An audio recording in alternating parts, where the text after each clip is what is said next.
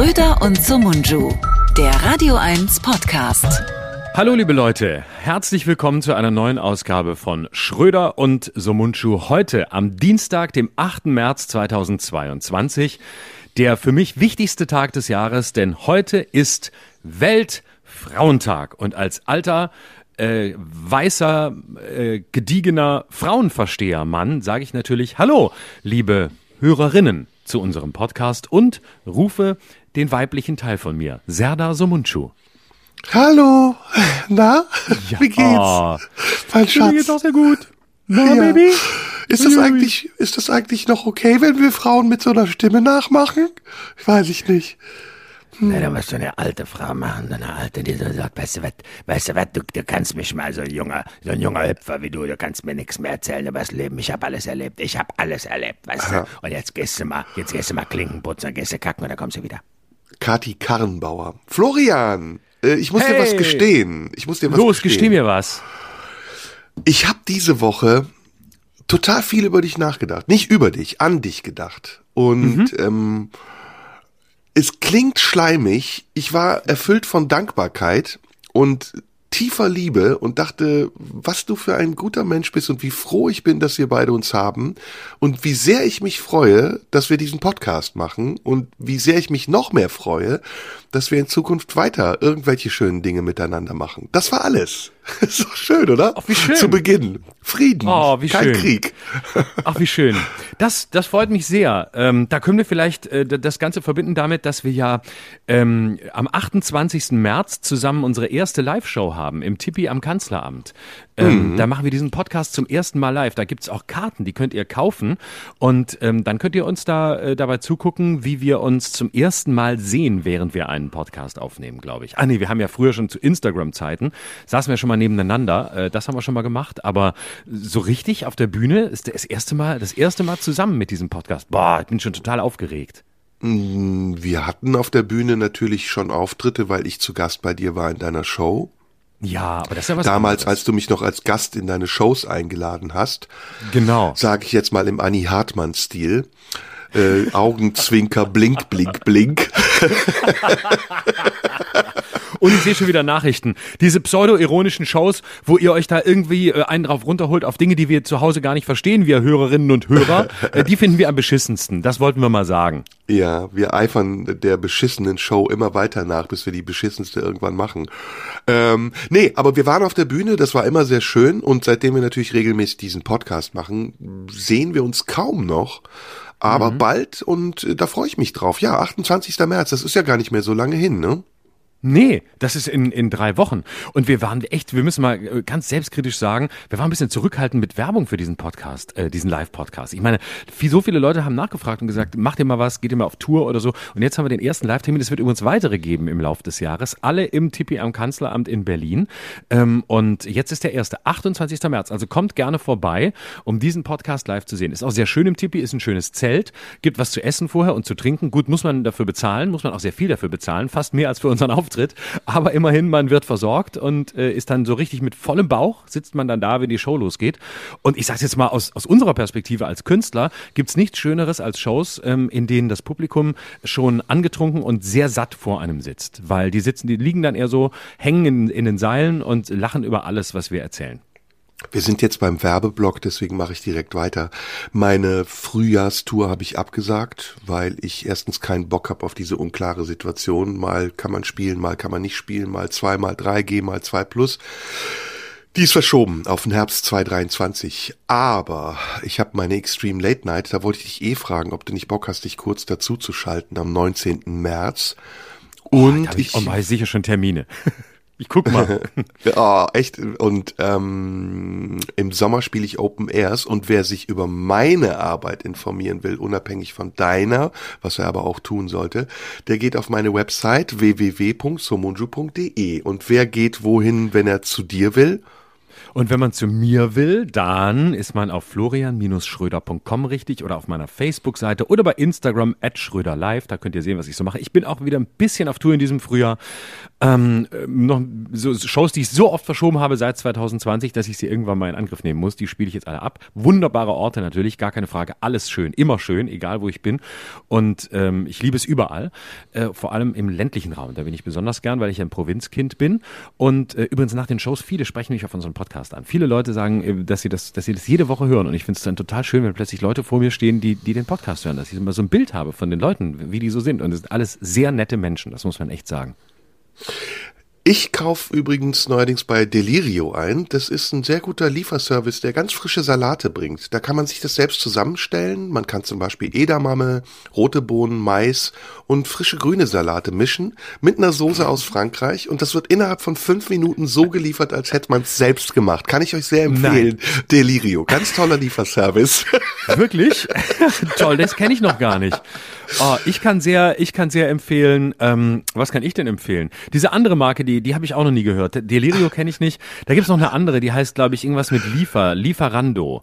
Ich glaube, das wird ich. Wann kommt eigentlich der erste? Wann kommt eigentlich der erste auf die Idee, ähm, die Generation, die jetzt äh, unter Corona so richtig äh, groß wurde, Generation Lieferando zu nennen? Ich glaube, das könnte sich bald durchsetzen. Generation ja. Lieferando, die Generation, die, die im Grunde permanent wartet, dass alles jederzeit verfügbar ist, alles bestellt und dann aber nur auf den Moment wartet, all das sofort wieder zurückzuschicken, weil was soll's, ist geliefert worden, liefert man es halt wieder zurück, egal was drin war, sollen es halt die aufessen, äh, die es geschickt haben. Das könnte ein schönes Generationenlabel sein. Ich möchte, ich möchte schon jetzt hier beim äh, Patentamt Schröder so Mundschuh anmelden, die Marke Generation Lieferando. Wenn es irgendjemand ja. mal sagt, dann war das von mir, dann ist es von mir geklaut, dann werde ich klagen. Genau wie ich vor vielen Jahren mal, äh, bevor es in Mode kam, ähm, schon Generation irgendwas mit Medien erfunden hatte in einem Programm und dann haben das irgendwie andere übernommen, habe ich auch sofort geklagt. Ich bin nämlich sehr klagefreundlich, das muss man wissen. Ich mag da, keinen Streit, aber vor Gericht setze ich mich gern auseinander. Ich verklage jeden, der auch nur ein Wort sagt, das ich schon mal benutzt habe. Da müssen wir unbedingt drüber reden. Ich würde hier gern auch noch ähm, einen Sushi-Lieferservice empfehlen. Das ist nämlich mhm. Rothäppchen in Berlin. Da haben wir beide mal bestellt. Wirklich hervorragendes mhm. Sushi. Sehr frisch, wie von Japanern gemacht aus vietnamesischer Hand. Und ähm, in vielen unterschiedlichen Sorten. Ihr könnt Crunchy Roll, Salmon, Spicy bestellen. Dann gibt's aber auch viele lustige Namen, die nichts mit den Rollen zu tun haben. Also Rothäppchen in Berlin können wir euch beide sehr empfehlen. Damit ist mhm, der Werbeblock abgeschlossen, oder? Genau. Damit ist der Werbeblock rum und ähm, jetzt bestimmst du, worüber wir reden. Heute bestimmst du. Du bist heute der Chef. Geil. Ähm, ich äh, wollte noch sagen, wir bekommen für diese Werbung, äh, die wir hier machen, äh, kein Geld. Ähm, das wird in Naturalien bezahlt. Und ähm, wenn der Kollege gerade sagt, dass äh, Sushi von vietnamesischen Händen gezaubert werden, dann versteht ihr das natürlich als das, was es ist, nämlich als Andeutung. Und ähm, ja. Ne? Und als Mehr ähm, müssen wir dazu, glaube ich, nicht sagen am Weltfrauentag. Und als Ehrerbietung vor dem vietnamesischen Volk. Das ist ja heute. Unbedingt. Äh, ne? Das ist ganz wichtig. Ich, ich äh, ehre und achte Vietnamesen. Mhm. Nur das Unbedingt. nebenbei. Mhm.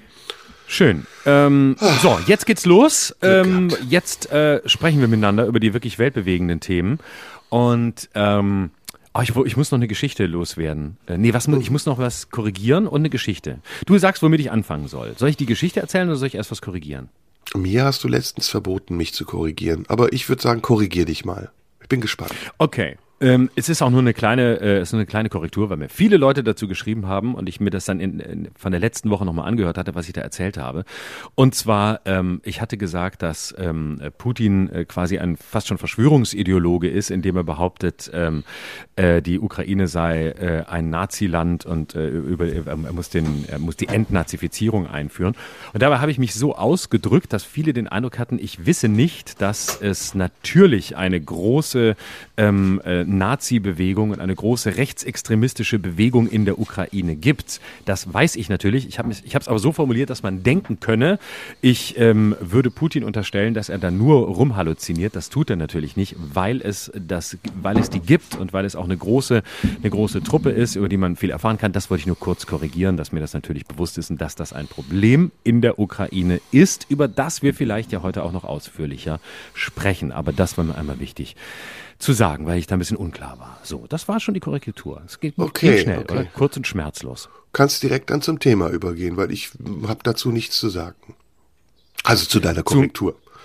Gut, ähm, wunderbar. So, dann, ähm, wie viel, wollen wir heute ein bisschen über, über, über die Fortläufe, fortlaufenden Dinge, gut, dass ich nichts mit Sprache mache, in der Ukraine sprechen oder hast du keinen Bock? Doch, doch, ich habe totalen Bock. Ich finde, wir müssen darüber sprechen. Unbedingt. Wir haben übrigens mit der letzten Episode Rekorde gebrochen. Ne? Wir sind jetzt bei fast 50.000 Klicks. Das ist sehr viel. Und das ist nur YouTube. Und da äh, und die anderen kommen alle noch dazu. Ähm, Mhm. Ja. Also da äh, YouTube und äh, äh, wie heißt es, Spotify, Dingsfy, ähm, Apple Podcast und so. Könnt ihr auch den Podcast übrigens abonnieren. Das ist, äh, ist immer schön, wenn man sowas macht. Ich habe nur, ich habe nur einen Vorschlag ähm, und den kannst du ablehnen oder dem kannst du zustimmen. Ich würde gerne wieder über dieses Thema sprechen mit einer ähm, künstlerischen Diktion. Nämlich, lass uns doch bitte, ähm, wir können auch gerne unsere wirklichen Meinungen sagen, aber die sind hinlänglich bekannt, glaube ich. Lass uns doch mal das sagen, was man nicht sagen darf. Also lass uns das Gegenteil von dem sagen, was wir wirklich meinen. Oder zumindest lass es uns mischen mit Dingen, die wir nicht meinen. Weil das finde ich spannend. Ich finde, das ist für, äh, jedenfalls für mich, aber ich glaube auch für die Zuhörer, viel spannender, mit diesen Gedanken zu spielen, als sie immer auszuformulieren, so dass man sich bestätigt fühlt. Sowohl wir als auch die Zuhörer. Deswegen, was hältst du davon, wenn wir das einfach so ein bisschen umkehren? Können wir machen. Probieren wir's. Wir probieren's. Ja, ich antworte dir also ab jetzt, ähm, sagen wir nicht in einer Rolle, aber in einer anderen Fassung, als ich sie selbst habe, okay? Okay, wunderbar. Gut. Gut. Ähm, die aktuelle Situation äh, in der Ukraine, ähm, man kann ja eigentlich nur sagen, es ändert sich alles minütlich. Äh, jetzt gerade ähm, Montagvormittag, der wir diesen Podcast aufnehmen, soll es wohl äh, eine, eine Waffenruhe geben. Die ja, sollte es schon mehrfach geben. Die hat dann 30 Minuten gehalten. Ähm, also es ist alles sehr, sehr unübersichtlich. Ich frage dich mal so, was, was hat sich ähm, in der vergangenen Woche in dir äh, verändert? Ähm, oder wie siehst du die Dinge, seit wir vor einer Woche über dieses Thema gesprochen haben? Also es verändert sich bei mir ständig etwas, aber bestimmte Dinge bleiben auch. Und ähm, ich bin dabei zu überprüfen, ob ich das so lassen kann, ohne dass ich ähm, mir selbst dafür Rechtfertigung schulde, oder ob ich auch vieles ändern muss, weil ich merke, dass meine Ansichten falsch waren. Mm, Was ist geblieben? Geblieben ist bei mir der Kontext dieses Konfliktes. Den sehe ich immer noch und ich sehe auch das übrigens jetzt mal abgesehen von dem Spiel, das wir gerade machen, das meine ich auch.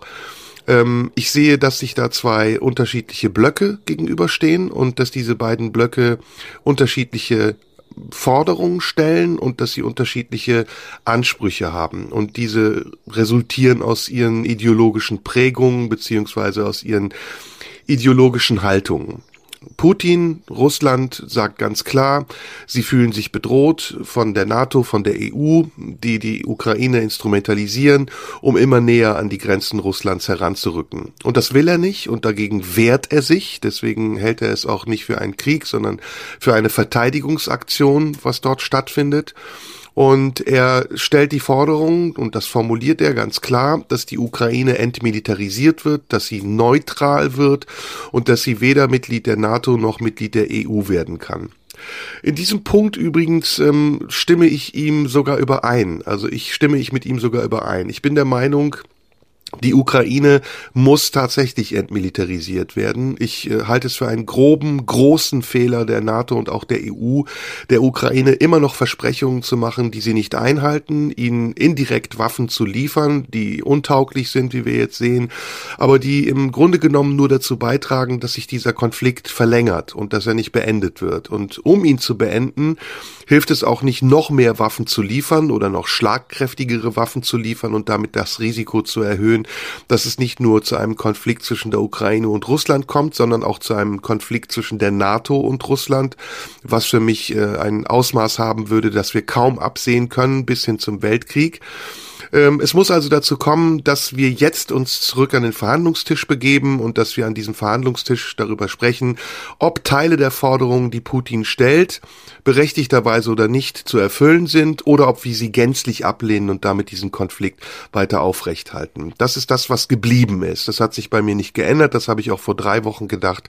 Das werde ich auch später noch denken. Was geblieben ist, sind auch die historischen Kontexte und die ähm, Nicht-Relativierungen, das verstehen manche Menschen falsch, sondern Relationen, die in diesem Konflikt auch immer wieder besprochen werden und besprochen werden müssen. Nämlich die Frage danach, ob das Verhalten der westlichen Bündnisse und der Alliierten, der westlichen Welt überhaupt äh, moralisch aufzuwiegen ist gegen das Russlands und ähm, ob das, was die westlichen Mächte gemacht haben, in vielen anderen Bereichen, in vielen anderen Fällen nicht mindestens genauso gewesen ist und mindestens genauso zu verurteilen gewesen ist wie das, was jetzt in Russland passiert. Die Beispiele dafür möchte ich nicht wieder aufzählen, sie sind zahlreich, aber auch aktuelle Kriege, die zum Beispiel geführt werden, sind, ich habe gestern nachgeguckt, 26 an der Zahl, weltweit von Kolumbien bis zur Zentralafrikanischen Republik, von Afghanistan bis Malaysia. Auch diese Kriege werden finanziert, gefördert mit der Unterstützung westlicher äh, Mächte, dadurch, dass sie eben Waffen verkaufen in Krisengebiete. Das ist die zweite Sache, die sich bei mir nicht geändert hat, nämlich die Frage danach, ob wir in der Art und Weise, wie wir heute Russland verurteilen, moralisch verurteilen, nicht auch uns selbst verurteilen müssten und uns zunächst auch mal an die eigene Nase fassen müssten, während es darum geht, die Ursachen dieses Krieges äh, zu durchleuchten. Was sich aber bei mir geändert hat, und ähm, das ist seit letzter Woche dir aber auch bewusst, darüber haben wir gesprochen, ist meine Einstellung zu Wladimir Putin. Denn ähm, für mich ist jede Form von militärischer Auseinandersetzung ein Offenbarungseid und der Verlust von argumentativer Kraft und Menschlichkeit.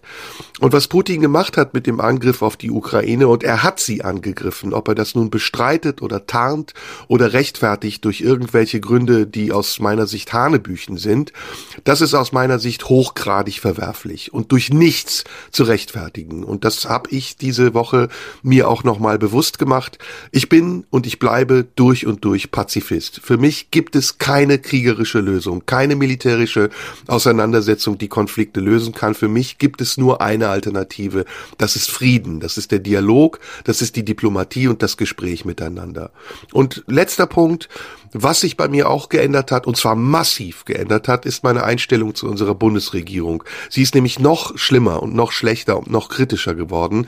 Sie geht sogar noch weiter. Ich schäme mich für unsere Bundesregierung. Ich schäme mich wirklich für eine Bundesregierung, die besteht aus einer grünen Partei, die als Antikriegsbewegung gestartet hat, die Vertreter des Pazifismus war und jetzt darüber spekuliert, weiter Waffen zu kaufen in ein Gebiet, in dem jetzt schon Menschen sterben, weil es dort einen kriegerischen Konflikt gibt. Ich schäme mich für einen Kanzler, der nicht dazu in der Lage ist, Stärke zu zeigen und diplomatische Verhandlungen aufzunehmen, stattdessen sich abspeisen lässt an einem riesigen Katzentisch und so tut, als hätte er damit irgendetwas erreicht. Ich schäme mich für so viele andere in der Regierung. Für die SPD als Partei, die plötzlich, nachdem wir zwei Jahre lang Corona hatten, Pflegekräfte kein Geld bekommen haben, Einzelhändler schließen mussten, Gastronomen, Kulturveranstaltungen abgesagt werden mussten, plötzlich 100 Milliarden Euro aus der Tasche zaubert für einen Rüstungsetat, der wahrscheinlich in 10 oder erst in 20 Jahren seine Wirkung zeigen wird. Oder auch darüber, dass wir wieder über die Einführung der Wehrpflicht sprechen. Das sind für mich viele Dinge, die sich in den letzten Wochen geändert haben im Vergleich zu den Dingen, die ich eben geschildert habe, die geblieben sind.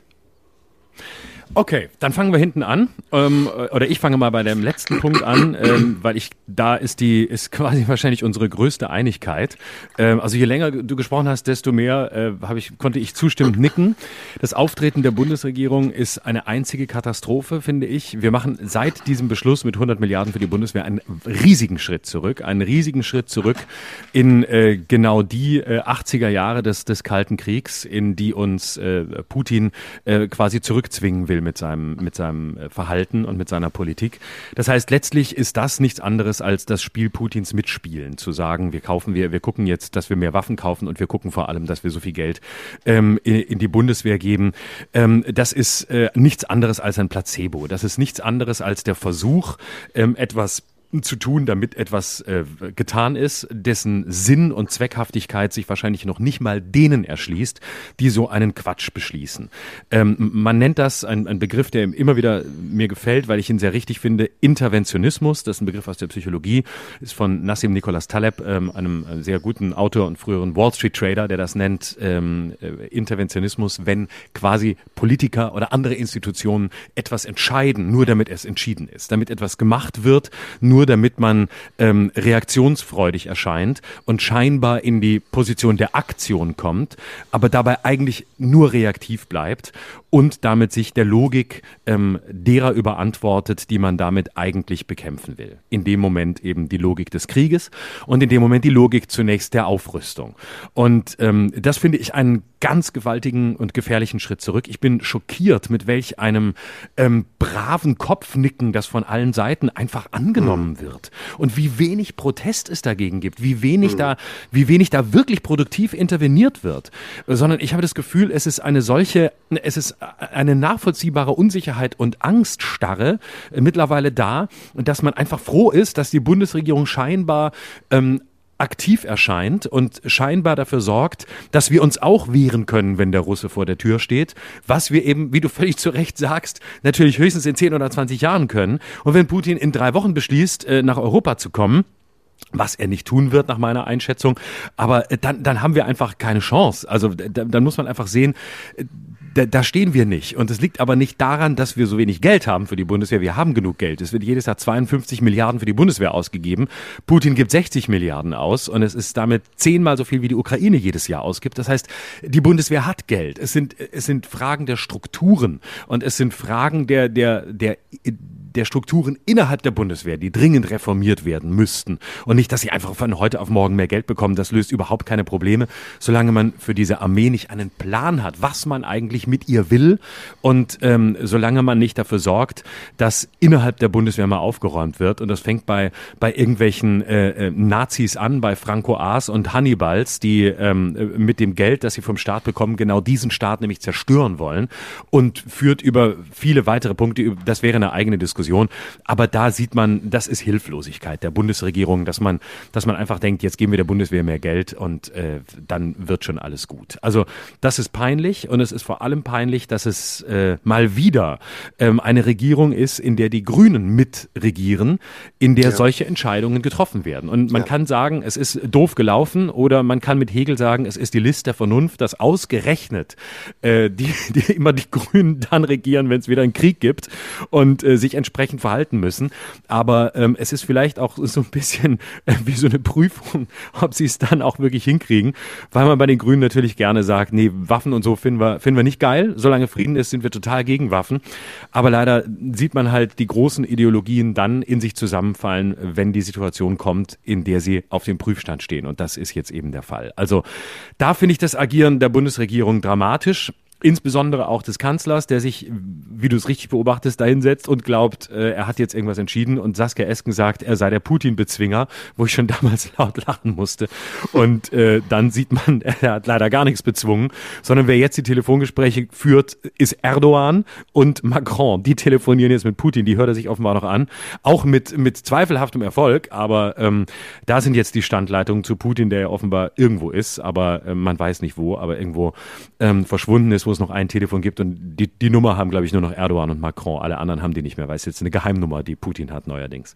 So, ähm, das dazu. Ähm, ansonsten, was hat sich bei mir verändert? Ähm, bei mir ist einiges ähnlich und einiges ähm, auch sehr anders geworden. Also ich bin äh, immer noch der, der festen Überzeugung, dass wir äh, als Prämisse immer zunächst Russland und äh, die Russen von Putin äh, trennen müssen. Ähm, Putin, äh, Putins Agieren äh, finde ich ähm, dramatischer äh, denn je. Ich ähm, habe den Eindruck, dass ähm, er äh, im Gegensatz zu vergangener Woche ähm, weniger verschwörungsideologisch agiert als äh, rational. Ich habe letzte Woche ja gesagt, er, er wirkt ein bisschen ähm, wie so ein Verschwörungsideologe, ähm, weil er eben Sätze sagt wie äh, die ukrainische Regierung, das seien äh, alles äh, drogenabhängige äh, Nazis und so. Das ist natürlich äh, Blödsinn, aber ich glaube, er ist im, würde ich im Gegensatz zu vergangener Woche sagen, doch bedeutend rationaler, als ich es letzte Woche gesagt habe.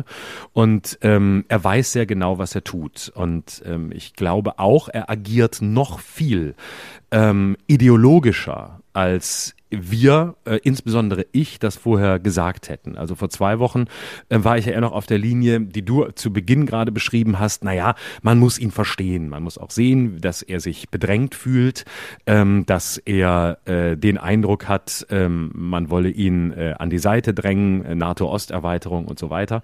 Ähm, da war ich vor zwei Wochen auf der Linie. Vergangene Woche habe ich gesagt, ähm, ich halte ihn für wesentlich gefährlicher. Ähm, dabei bleibe ich auch, aber ich würde die Verschwörungskomponente da raus rausnehmen und ähm, ihm da einen klareren Kopf wieder, wieder attestieren. Deswegen würde ich da auch widersprechen. Ich bin nicht der Auffassung, dass es irgendeinen, ähm, na, irgendeinen Grund gibt, ähm, Putins Agieren damit zu begründen, dass er sich in die Enge gedrängt fühlt. Ich glaube, das verharmlost ihn massiv. Ähm, das ist nicht sein Anliegen. Das mag früher gegolten haben, das mag äh, in, für viele ähm, Russen gelten, dieses Gefühl, ähm, dass wir der Westen ihnen ja auch immer wieder gegeben haben.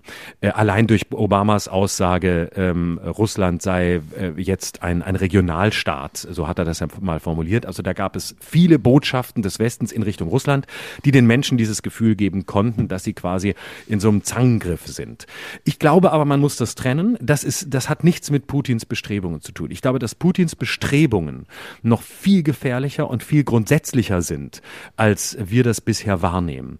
Ich bin auch kein, noch weniger als letzte Woche ein Freund des Aufrechnens. Ähm, man nennt es ja auch Whataboutismus, aber ich will das jetzt mal weglassen. Aber das, was du eben gesagt hast, wir müssen uns die vielen Konflikte angucken, die wir als Westen mit genauso seltsamen Begründungen gestartet gestartet haben wie Putin. Ja, richtig, stimmt. Äh, die Einzelpunkte, die du benennst, alle richtig.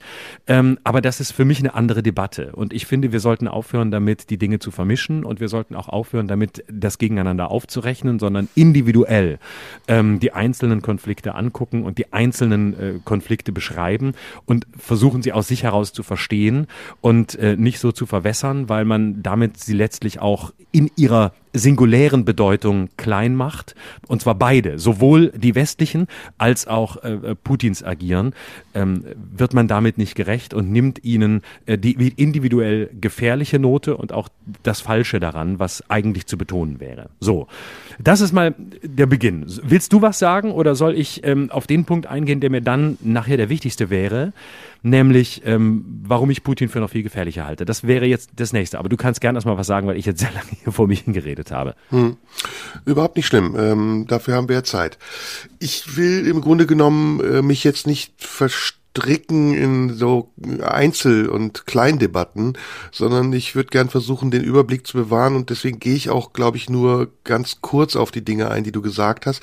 Ich bin nicht der Meinung, dass man das eine vom anderen trennen darf, weil ich glaube, es gibt weltgeschichtliche Zusammenhänge, die sich bedingen. Deswegen ähm, bleibe ich auch bei meiner Meinung, dass wir sehr wohl auch auf uns gucken müssen im Westen und gerade Obama, den du erwähnt hast, ist ja ein Fallbeispiel dafür, mit welcher Doppelmoral wir auch agieren. Obama hat den Friedensnobelpreis bekommen und ist ein amerikanischer Präsident gewesen, der auch andere Länder bombardiert hat, völkerrechtswidrig, und das nicht äh, mit Soldaten vor Ort, sondern sogar mit Drohnen. Also ob das äh, jetzt von, vom anderen zu trennen ist und wir sagen können, nee, das ist jetzt eine Einzelfallbetrachtung, das hat damit gar nichts zu tun, das finde ich, ähm, ist eine sehr eindeutige Sache für mich ist das nicht zu trennen, das gehört zusammen. Die zweite Sache ist ähm, die Expansionspolitik Putins, die du ja vermutest, wenn du sagst, ich glaube nicht, dass er das aus reinigen, aus rein verteidigungstechnischen Gründen macht, die ähm, halte ich für weit hergeholt. Denn hätte Putin wirklich expandieren wollen, dann hätte er 2014 viel mehr Möglichkeiten gehabt, das ohne großen Widerstand zu machen. Denn als er 2014 in die Krim einmarschiert ist, haben die ukrainischen Soldaten einfach die Waffen niedergelegt und den russischen russischen Soldaten zugejubelt. Ähm, da hätte auch die NATO, da hätte auch die EU nichts machen können, wenn Putin durchmarschiert wäre bis Kiew oder bis sonst wohin, weil auch die Menschen 2014 noch in einem komplett anderen Alter waren. Die waren damals Jugendliche, 12, 13, 14-Jährige. Mittlerweile zehn Jahre später sind sie 24, 25, also Erwachsene, junge Erwachsene, die auch einen ganz anderen Nationalstolz haben, die sich mit der Ukraine ganz anders identifizieren, als das in diesen frühen Tagen der Maidan-Bewegung war. Da hätte also Putin, wenn er wirklich die Absicht gehabt hätte, viel effektiver zuschlagen können, als er das heute tut. Deswegen glaube ich, und ich bleibe auch dabei, ohne übrigens, wie du es immer sagst, ihn verstehen zu wollen und schon gar nicht, um es recht zu fertigen, sondern erst einmal, um Zusammenhänge herzustellen, aus denen sich erkennen lässt, warum dieser Konflikt so ist, wie er ist und warum und wie wir ihn vor allen Dingen beenden sollten. Das ist, das ist der Grund, weshalb ich immer wieder auch mit, mit Putin versuche zu denken, ohne wie gesagt, dass ich mich auf seine Seite stelle. Hm. Und ähm, ja, bitte.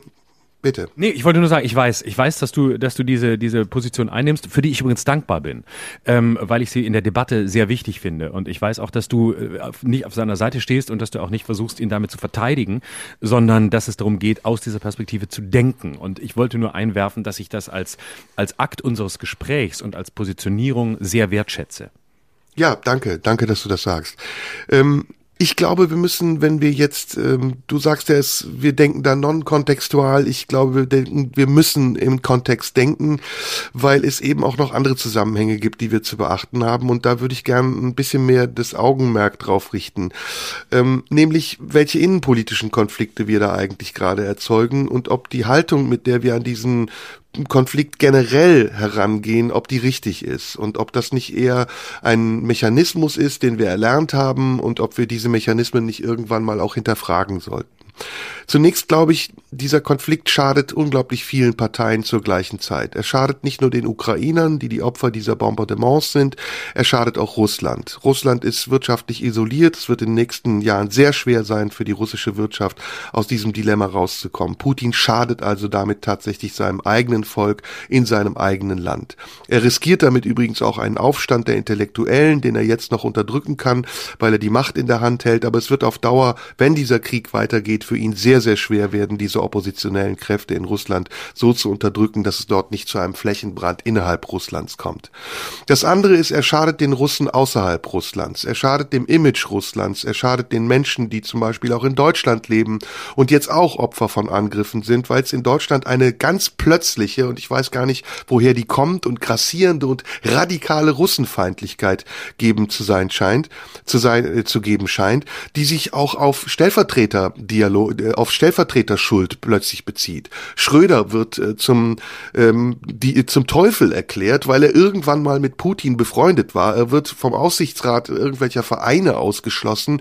Die SPD fordert ihn auf, sein Amt niederzulegen und er ist persona non grata, obwohl ich nicht weiß, ob Gerhard Schröder nicht schon mehrfach betont hat, dass er mit dem, was Putin gerade macht, nicht einverstanden ist und vielleicht gerade äh, aufgrund seiner Beziehung zu Putin vielleicht sogar der richtige Mann wäre, um mit Putin ins Gespräch zu kommen und als Vermittler Aufzutreten. Stattdessen wird eine riesige Kampagne gefahren, wie es immer bei solchen Ereignissen ist. Facebook-Profilbilder werden geändert, man solidarisiert sich mit der Ukraine, was ja schön und gut ist. Hätte man es nur mal die letzten zehn Jahre vorher auch getan. Und es gehört zum guten Ton, plötzlich äh, gelb-blaue Fahnen zu schwenken und Russland zu verteufeln. Das ist aus meiner Sicht keine äh, gute Lösung, um einen Konflikt friedlich zu bewältigen, sondern das ist für mich eine Verschärfung eines Konfliktes auf einer innenpolitischen Ebene.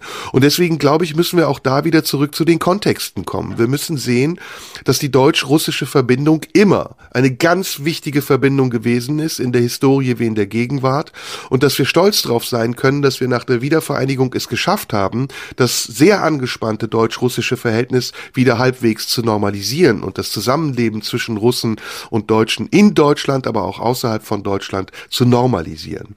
Und dass das jetzt wieder ins Ungleichgewicht gerät, mithilfe übrigens auch der Medien, Medien, mithilfe der Fernsehsender und mit den Kampagnen derer, die sich für Meinungsführer halten im Internet, das ist eine große Katastrophe, deren Folgen wir in den nächsten Wochen auch im Rahmen dieses Krieges in Deutschland spüren werden. Und deswegen, ich bin in vielen Dingen übrigens deiner Meinung, vieles von dem, was du eben gesehen hast, gesagt hast, sehe ich auch so. Ich trenne, wie du richtig gesagt hast, Putin ganz klar von Russland. Ich glaube, Putin ist nicht Stellvertreter eines Russlands in seiner Gänze, sondern Putin ist Stellvertreter einer russischen Nomenklatur, eines russischen Überlegenheitsgefühls und Machtanspruchs. Aber Putin ist und bleibt nicht Russland. Und ganz zum Schluss noch eine andere Sache. Ähm, mir ist positiv aufgefallen, schon mehrfach in diesem Podcast, dass Dinge, die wir hier sagen und vorwegnehmen, eine Woche, zwei Wochen vorher, dann tatsächlich in Realität auch eintreten. Und erinnerst du dich daran, was wir letztes Mal gesagt haben? Wir haben gesagt, wir brauchen eine große weltweite Anstrengung, um diesen Konflikt nicht nur von außen zu lösen, sondern auch zu demonstrieren, dass die Menschen auf der Welt keinen Krieg wollen. Und wir haben gesagt, das müssen die Menschen selbst sein, die auf die Straße gehen. Ich freue mich darüber, dass es viele Demonstrationen gibt, gibt weltweit gegen Krieg. Das muss, haben wir gesagt, ein Team aus Vermittlern sein. Wir haben die Namen sogar genannt. Erdogan, wir haben gesagt, der israelische Ministerpräsident, ja, wir haben den ja. Papst genannt. Auch der Papst schaltet sich jetzt mittlerweile ein. Und ich bin erfreut darüber, dass dort jetzt eine neue Bewegung aus einer anderen Richtung in diese ganze Dynamik kommt, die es vorher nicht gegeben hat. Und zum Schluss noch ein Wort zur Bundesregierung. Ich glaube auch, und da gebe ich dir vollkommen recht, dass die Bundesregierung von Anfang an auf das falsche Pferd gesetzt hat, indem sie gesagt hat, wir müssen Härte zeigen. Ich glaube, wir müssen jetzt nicht Härte zeigen, sondern Gesprächsbereitschaft aufrechthalten. Wir müssen dialogbereit sein und kompromissfähig. Und ein Kompromiss heißt eben auch, dass die NATO, dass die westlichen Staaten, die EU Teile ihrer Forderungen aufgeben müssen, wenn wir überhaupt erstmal wissen, was ihre Forderungen sind. Was sie stattdessen machen ist, dass sie sich scheinbar normal verhalten, aber indirekt doch an diesem Konflikt beteiligen, indem sie Waffen, nennen wir es mal Waffen, Schrott würde ich es eher nennen, verkaufen und damit aber den Russen auch zeigen, dass sie nicht kompromiss- und schon gar nicht dialogbereit sind. Und das halte ich für einen katastrophalen Fehler einer sehr unerfahrenen Regierung, bei der Teile, wie zum Beispiel auch Annalena Baerbock, manchmal sogar eine ganz gute Figur machen. Das muss man auch der Fairness halber dazu sagen. Annalena mhm. Baerbock ist unter den Schlechten noch die Beste. Mhm.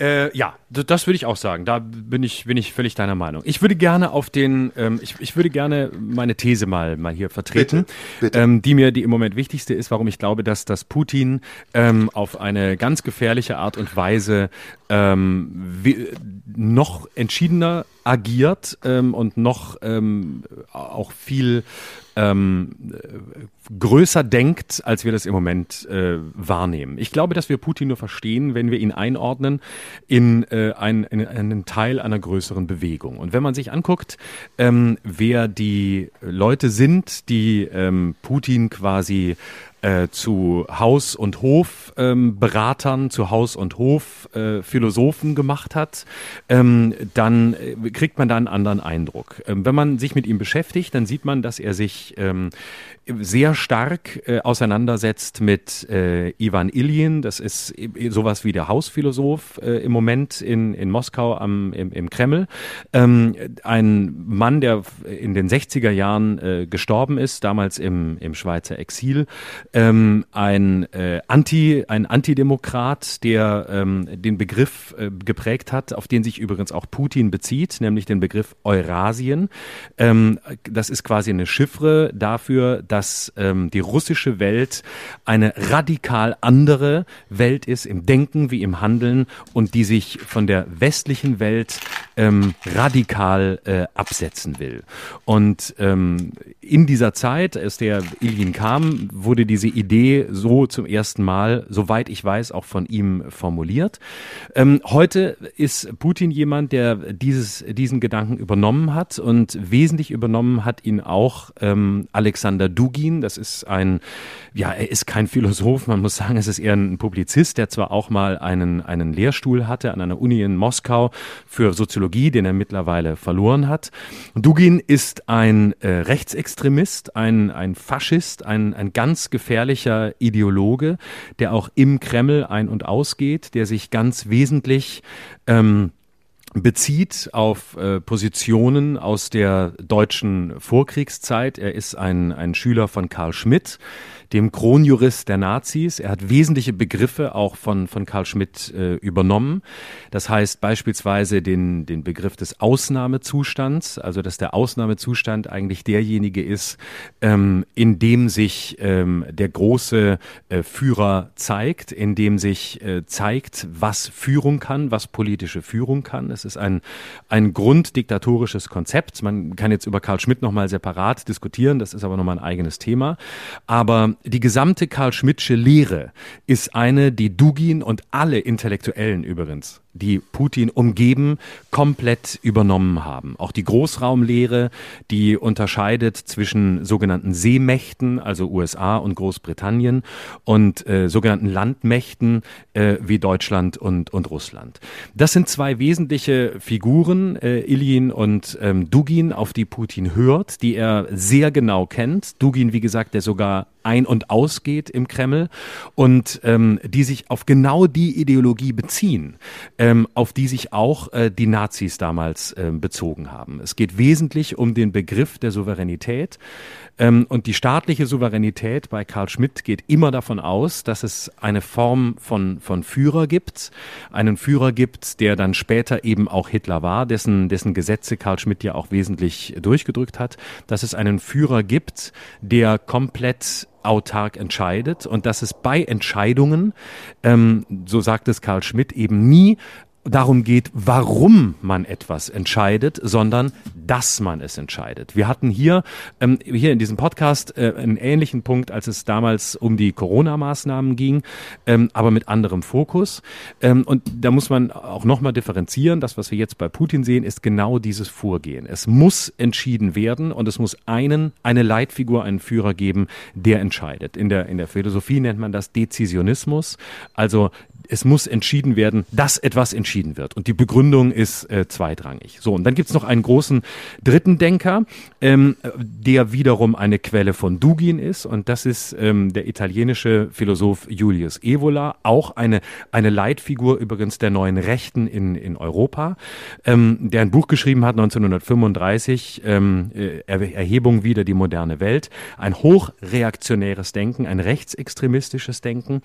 Ähm, und was alle verbindet, ähm, die ich jetzt genannt habe, ist eben der Ansatz, der Putin, Dugin und dieses gesamte eurasische Denken übrigens auf ganz gefährliche Art und Weise verbindet ähm, mit den neuen Rechten in Europa, nämlich dass der eigentliche Feind äh, eben nicht, und das ist der Punkt, warum ich Putin für so gefährlich halte, dass der eigentliche Feind eben nicht die Ukraine ist oder ähm, äh, Beispiel oder die die Sorge, dass man an den Rand gedrängt wird, sondern dass der eigentliche Feind der Liberalismus ist, das liberale Denken, das liberal-demokratische Denken, also das westliche Denken, und zwar nicht nur aufgrund Bedrohungsszenarien, sondern als Denken selbst, nämlich liberales Denken eine liberale Welt, in der es Gleichheit gibt, in der es Freiheit gibt. Das ist der Feind Putins. Der Feind Putins ist die Freiheit und alles, was mit ihr zu tun hat. Und das macht ihn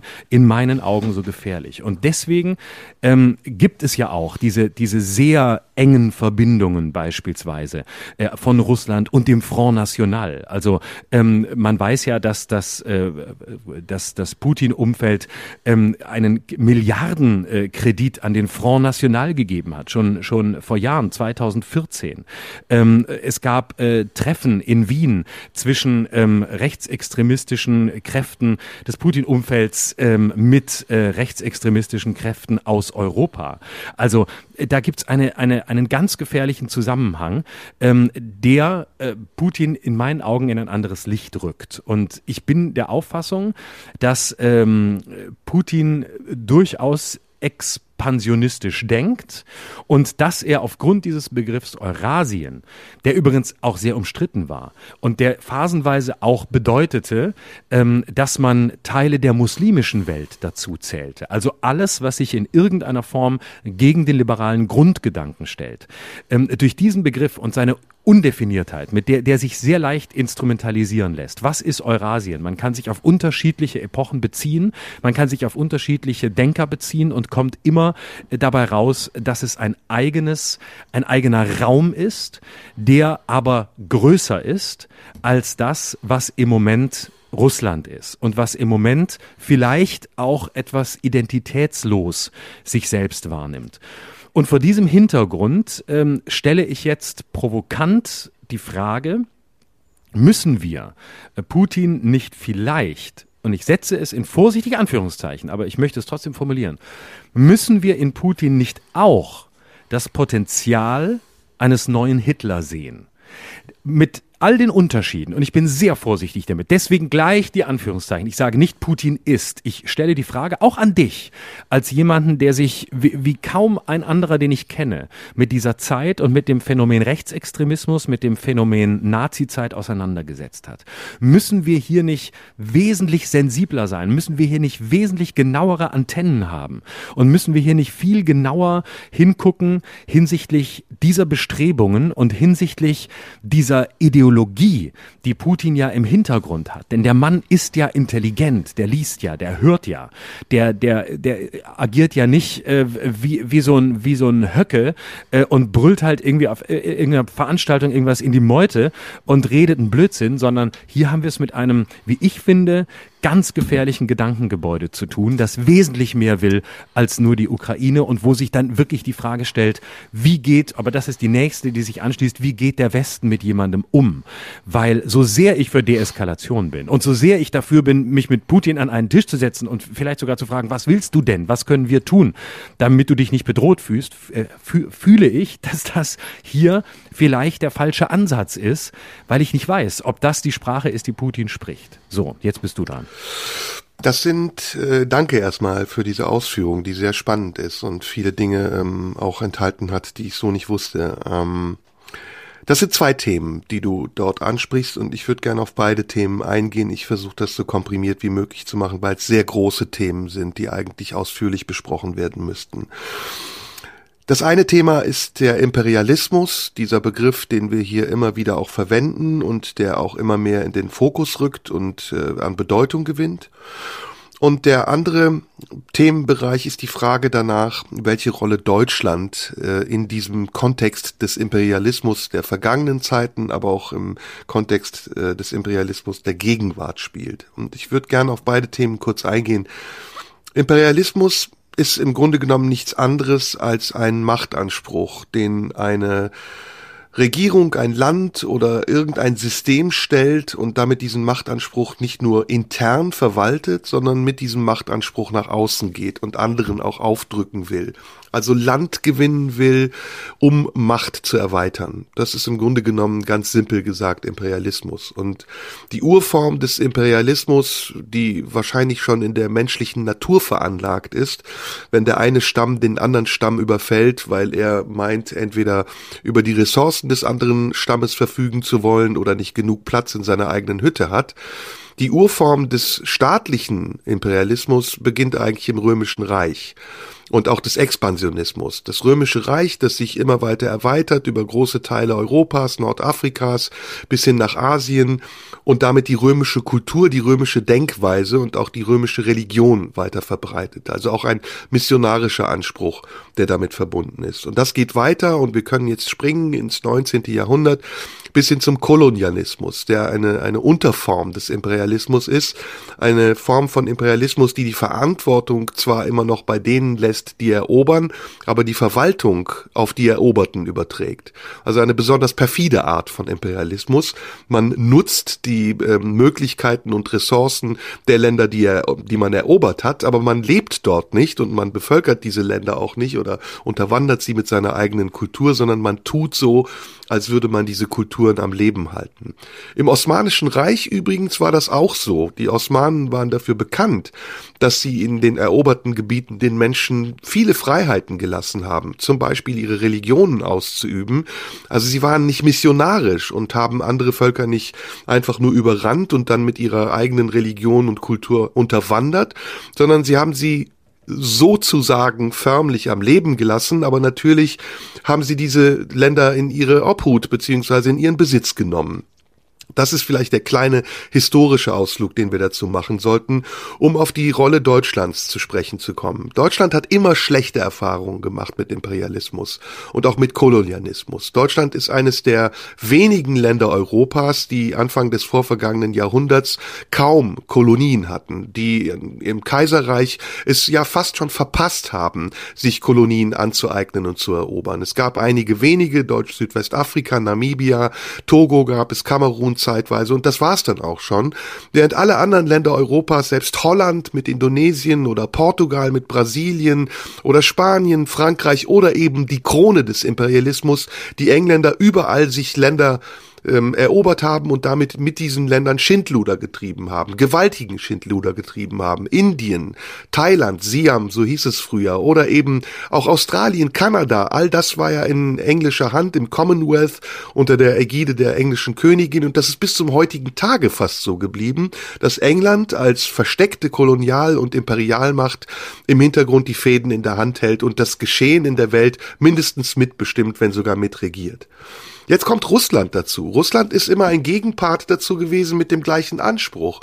Zunächst der zaristische Anspruch, nach der Oktoberrevolution war das dann ein anderer Anspruch zwischen unterschiedlichen Fraktionen in der russischen Freiheitsbewegung, äh, von, von Lenin bis hin zu Trotzki und dann über Stalin bis hin zum heutigen Russland, der Nachfolge der Sowjetunion. Trotzdem ist Russland auch immer, obwohl es ein anderes politisches System verfolgt hat, eine imperialistische Macht gewesen. Und es ist es bis zum heutigen Tage geblieben, und da gebe ich dir recht, Putins Anspruch, diese imperiale Macht aufrechtzuerhalten und sie zu neuem Leben wieder zu erwecken nach dem Zusammenbruch der Sowjetunion, die war immer erkennbar. Die hat er immer geäußert und er hat auch immer darunter gelitten, dass man ihn nicht ernst genommen hat. Die Regionalmacht Russland, wie du eben richtig zitiert hast, ist ein Wort von Barack Obama und damit ja eine Erniedrigung dieses gigantischen großen Staates, der ja immer schon die Geschicke der Welt mitbestimmt hat und mitbestimmen wollte. Das sind diese beiden Themenkomplexe, über die wir reden. Und jetzt ist die Frage, warum keimt im Jahre 2022 die Idee des Imperialismus wieder auf, wo wir eigentlich äh, gelebt haben in Zeiten, in denen die Gründung von kleinen Nationalstaaten an der Tagesordnung war. Und auch da sehe ich ein Prinzip und es ist gut, dass wir beide jetzt zu der ähm, kontextualen Denkweise zurückgekommen sind. Da sehe ich ein Prinzip, das auch eine Herkunft hat und einen Ursprung. Und das kommt tatsächlich wieder aus dem Römischen Reich und hat die Überschrift Divide et Impera also teile und regiere. Und dieses System, das sich die imperialistischen Mächte angeeignet haben nach dem Zusammenbruch des ähm, Kalten Krieges, beziehungsweise nach dem Ende des Kalten Krieges und dem Zusammenbruch der Blöcke von Ost und West, dieses Prinzip hat bis vor kurzem funktioniert. Es hat funktioniert in Ex-Jugoslawien, als man gesagt hat, um Tito zu stürzen, der eigentlich Garant der jugoslawischen Stabilität war und eigentlich eine, eine Pforte zum Westen gewesen ist, auf dem Übergang von Ost nach West, ähm, da hat man zum ersten Mal das Prinzip angewandt, Tito muss stürzen dadurch, dass wir die ethnischen Minderheiten in Jugoslawien stützen. Und derer gibt es in Jugoslawien viel. Jugoslawien ist ein Vielvölkerstaat, der so in Europa kein zweites Mal existiert. Und es war klar, dass die in Jugoslawien lebenden Minderheiten aufbegehren werden, wenn man ihnen verspricht, dass man sie in ihrem Freiheitskampf unterstützt. Und das hat man gemacht. Das hat funktioniert. In Kroatien, in Bosnien-Herzegowina, später dann sogar auch in Serbien, Montenegro bis hin zu anderen kleinen Staaten, die dann ihre Eigenständigkeit bekommen haben.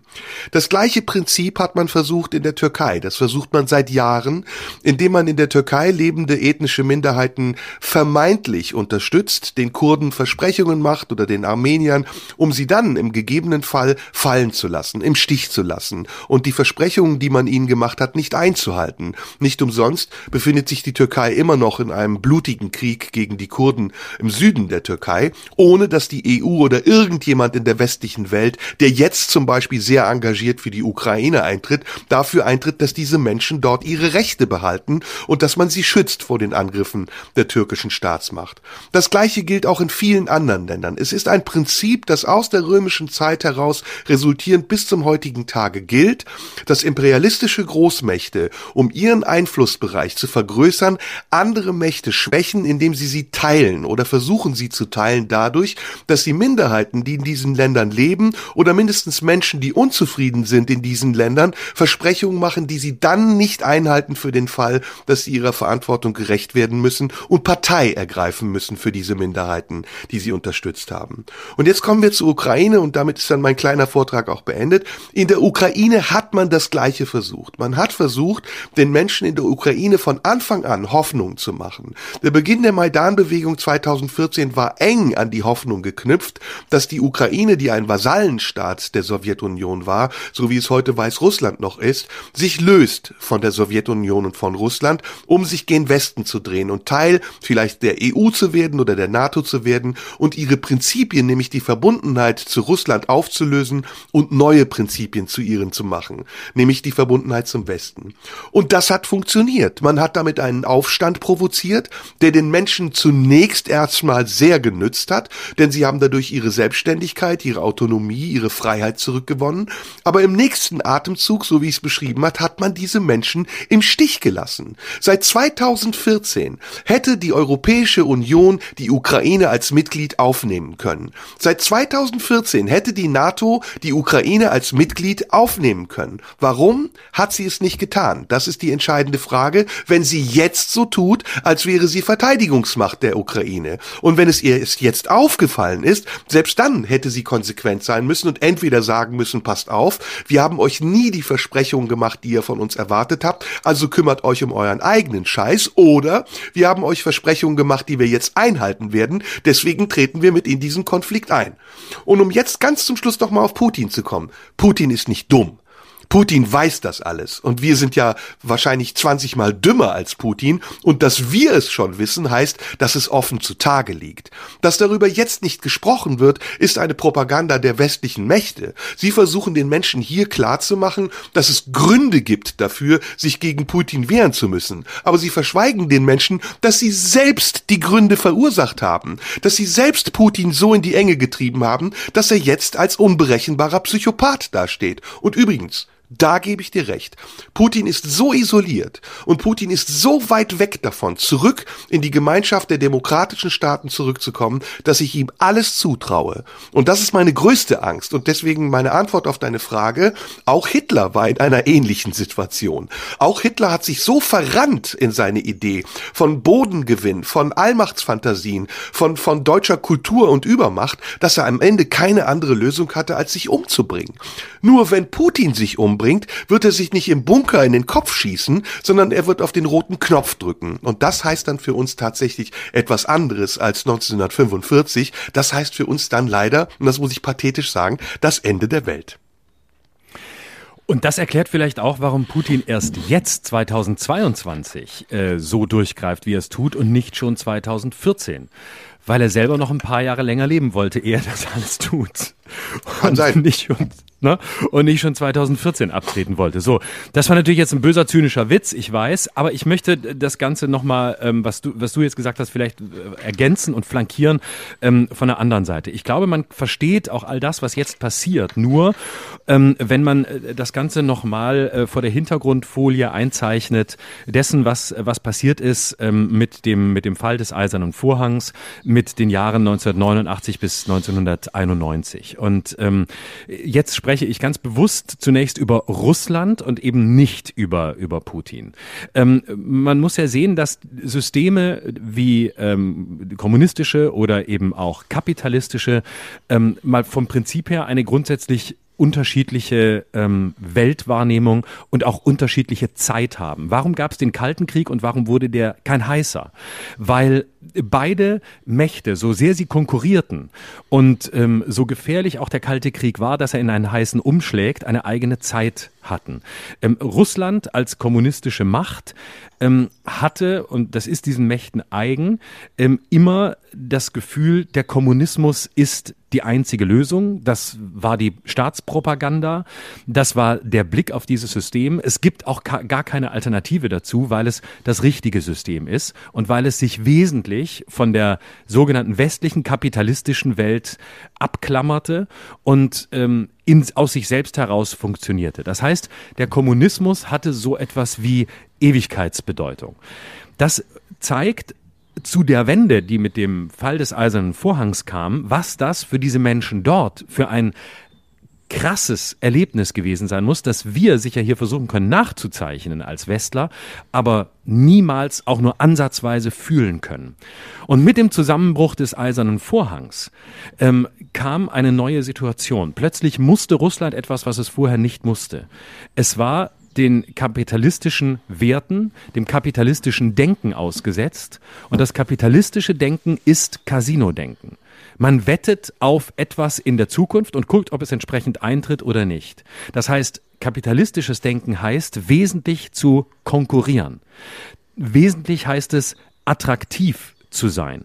Ähm, man spricht ja auch in fast schon sexueller äh, Sprache und sexueller Konnotation davon, dass ein Land attraktiv ist, ne, um Kapital anzulocken. Also das sind ja Begriffe aus, aus der Welt der Verführung, aus der sexuellen Welt. Ne? Also ausgerechnet heute am Weltfrauentag, mitten im Zeitalter des Feminismus, äh, muss man sagen, dass, dass hier noch immer quasi ähm, äh, die, die Verführung durch Investition eine zutiefst weibliche Konnotation hat. Auch noch mal eine eigene, eine eigene Debatte, aber das nur als als, als, kleine Fußnote. So, das heißt, letztlich geht es darum, dass Geldflüsse fließen, dass sie in Kommunen fließen, in Regionen, in Städte, dass Geldflüsse international fließen, dass das Kapital, Kapital fließt und so das Spiel der Verführung aufrechterhalten werden kann. Und Russland ist ein Land, das nach seiner kommunistischen Zeit erstens als Sowjetunion keine Identität hatte ähm, und auch keine ähm, keine, kein Reich war, sich nicht als russisches Reich verstanden hat. Man darf ja nicht vergessen, dass äh, Stalin Georgier war, Khrushchev und Brezhnev waren Ukrainer und Putin ist nach Jelzin der erste Russe, der Oberhaupt des russischen Staates wurde. Das heißt, diese Identität äh, hatte Russland schlicht überhaupt nicht. Ähm, äh, also die, die Russland als Sowjetunion verstanden. War Gorbatschow nicht auch Russe? Gorbatschow, muss ich googeln. Soll ich googeln? Nein, ist egal, ist egal. Ich wollte, habe mich nur gefragt, ob Gorbatschow nicht Russe war. Wir gucken nach und nächste Woche korrigieren wir es dann am Anfang, weil das mittlerweile zu einer Institution geworden ist. So, aber was ich sagen wollte ist, es gibt, es gab sozusagen das Gefühl einer Identität eines, eines russischen Reiches, was gleichzusetzen wäre mit Identität in der Sowjetunion nicht. Zugleich die Herausforderung des, äh, des kapitalistischen Markts, des kapitalistischen Denkens nach 1991 und äh, Russland, das muss man auch sagen, hat in den ersten Jahren zwischen 2000 und 2009, äh, sagen wir mal, jetzt nicht so wahnsinnig viel gemacht, um als ungeheuer attraktiv dazustehen im Sinne äh, der, der, der Verführung des Kapitals, wie es der Westen kannte. Das kann man Russland auch gar nicht zwangsläufig vorwerfen, weil es schlicht darin keine Übung hatte, weil es aus einem ganz anderen System herauskam ähm, und weil es das vielleicht auch gar nicht so kennt. Schlechtes Wetter, viel Schnee, kalt, äh, Sibirien, Berge, ganz andere Welt. Das heißt, das Kapital hat sich nicht wirklich verlocken lassen, in Russland äh, zu investieren, sondern Russland blieb, und da bin ich jetzt wieder recht nah bei dir, immer in einer ähm, isolierten, in einer isolierteren Haltung. Was vielleicht auch erklärt, warum das eurasische Denken jetzt wieder so produktiv wird, weil es eben jetzt der Moment ist, wo mit Putin jemand da ist, ähm, der, der diese Fäden wieder aufnehmen kann und den großen Traum ähm, zu verwirklichen scheint, die große Verletzung heilen kann, keine Identität zu haben, keine wirkliche russische Identität zu haben, jenseits von Beleidigungen des Westens und jenseits von Begriffen wie Regionalmacht von, von Barack Obama. Aber es gab in dieser Zeit auch als und jetzt bin ich wieder bei Putin und nicht nur bei Russland, auch als Putin Angebote gemacht hat. Und wenn es gar nicht so sehr die Gesprächsangebote waren, sondern Angebote beispielsweise ähm, der Annäherung. Wenn wir an die Olympischen Winterspiele in Sochi denken, ja. wo ähm, der Westen ähm, zur, zur großen Eröffnungsfeier fast geschlossen ferngeblieben ist, das sind natürlich ähm, Verletzungen, ähm, die groß sind. Und das sind jetzt weniger unmittelbar politische, weil natürlich kann man trotzdem am Verhandlungstisch sitzen und all das rechtfertigt nicht das, was Putin jetzt tut. Aber es geht letztlich um eine Form der, der symbolischen Verletzung. Und wenn wir schon ja. von, von Begriffen wie Verführung sprechen, wenn wir schon von, von von äh, Konnotationen des Sexuellen sprechen oder des Partnerschaftlichen, dann ist sowas wie das Fernbleiben in Sochi ähm, quasi wie eine Verletzung in einer Beziehung, ne? wo man sich wo es immer wieder einzelne Verletzungen gibt, ähm, wo sich einer durch den anderen verletzt fühlt, äh, weil, was weiß ich, ich bemühe jetzt, bemühe jetzt absichtlich Klischees, vergessene Hochzeitstage, Geburtstagsgeschenke, die nicht rechtzeitig da sind, egal was. So kleine Momente, die aber eine umso größere Wirkung haben im Symbolischen. Und ähm, beispielsweise durch das Fernbleiben des Westens in Sochi hat man es geschafft, dass Russland quasi in eine Position kam, ähm, die man die böse Fee nannte. Das ist ein, ein Begriff des Philosophen Marcel Mauss, der, der also quasi die böse Fee ist wie so eine wie so eine Tante, die man nicht zum Geburtstag äh, eingeladen hat und die deswegen jetzt eben äh, völlig tillen kann, weil sie eben, weil man sie vergessen hat rechtzeitig einzuladen und weil sie nicht eingeladen wurde, kann äh, wird man kann sie jetzt ausflippen und alle werden sich ewig schuldig fühlen, weil man sie eben nicht eingeladen hat. Und durch diese Nichtteilnahme damals hat man quasi Putin auch als Figur, der damals die Einladung ausgesprochen hat, zu einer Art ähm, bösen Fee gemacht. Und in dem Moment sind wir und jetzt schließt sich sich für mich der Kreis dieses kleinen Versuchs. Ähm, in dem Moment äh, hat man natürlich Putin auch in eine Position gebracht, in dem man auf der Zeichenebene war, auf der Ebene der Symbole. Und ähm, ein, es gibt den Begriff des symbolischen Tauschs. Ne? Also symbolisch, man lädt sich gegenseitig ein, ähm, man fährt hin oder man lehnt eben eine eine Einladung ab. Ne? Und in, in, den Konventionen ist es so, wenn du eingeladen wirst, gehst du hin oder du, lest, äh, du lehnst die Einladung ab. Oder du gehst hin zu einer Einladung und sprichst eine Gegeneinladung aus und revanchierst dich. Oder du äh, revanchierst dich ja auch für ein Abendessen. Einmal zahlst du, beim nächsten Mal zahle ich und so revanchieren wir uns gegenseitig. Und nicht umsonst ist ja im Deutschen der Begriff des sich Revanchierens auch ein kriegerischer Begriff. Darin liegt Revanche. Und ähm, wir sind jetzt eben an dem Punkt, an dem ähm, aufgrund des Verhaltens sicher beider Seiten ähm, symbolische Verletzungen stattgefunden haben. Äh, Verletzungen ähm, von durch Zeichen, dass jetzt eben durch Putins Agieren, das in keiner Weise zu rechtfertigen ist und in keiner Weise zu entschuldigen ist, jetzt eben der kleine Schritt von den symbolischen Verletzungen auf die Menschenrechtsverletzungen, auf die kriegerischen Verletzungen übergegangen ist. Und da stehen wir jetzt. Und insofern glaube ich, muss man diese Achse 1991 bis heute und all das, was in diesen Jahren mit und um Russland passiert ist, mit bedenken, um zu verstehen, weswegen diese Eskalation eintreten konnte. Und das ist ja im Grunde genommen das, was ich von Anfang an sagen wollte und was du ja dankenswerterweise jetzt auch nochmal aufgegriffen und aus meiner Sicht auch bestätigt hast. Nämlich, dass es auch ums Verstehen geht von Zusammenhängen, ohne dass man dafür Verständnis oder Rechtfertigung hat. Ja. Ich will eine Sache noch sagen, die mir sehr wichtig ist. Und damit können wir das Thema gerne auch beenden und auf den Weltfrauentag noch zu sprechen kommen, der ja genauso wichtig ist.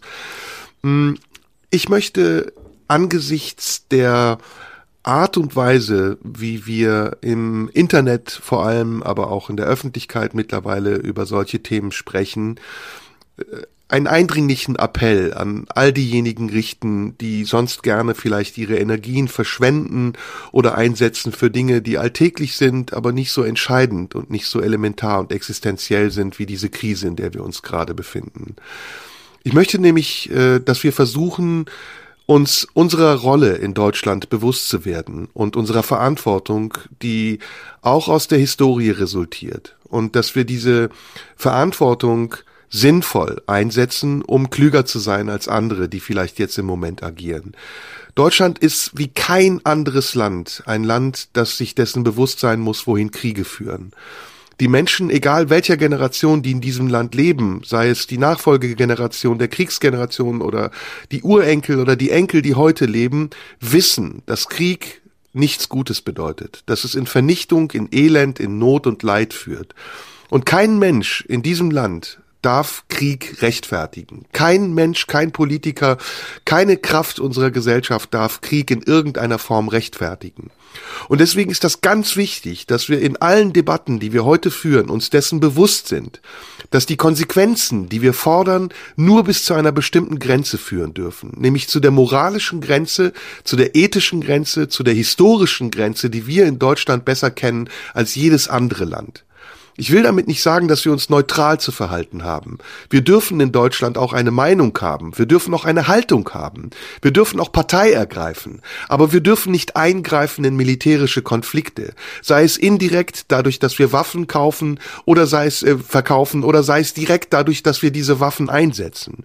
Und sich dessen bewusst zu sein und nicht nur im Handeln, sondern auch im Sprechen, auch in der Wortwahl, die wir miteinander haben und in den Aussagen, die wir machen, das ist mir ein ganz großes Anliegen und ich appelliere eindringlich an alle, die dies hier hören oder die darüber sprechen, es mitbekommen, um Ecken oder was auch immer, dass sie sich ihrer Wortwahl sehr bewusst sein müssen. Wenn ich die Kolumne lese von Matthias Döpfner letzte Woche in der Bildzeitung, wo er einen NATO-Einsatz fordert, wenn ich viele Einträge lese auf Twitter und den sozialen Medien, wo Menschen, die sogar eher aus dem linken Spektrum kommen, plötzlich sagen, wir müssen Waffengewalt einsetzen, es reicht bis hierhin und nicht weiter, die NATO muss eingreifen, dann sage ich, diese Menschen scheinen sich nicht dessen bewusst zu sein, welche Konsequenzen ein solches Eingreifen hätte.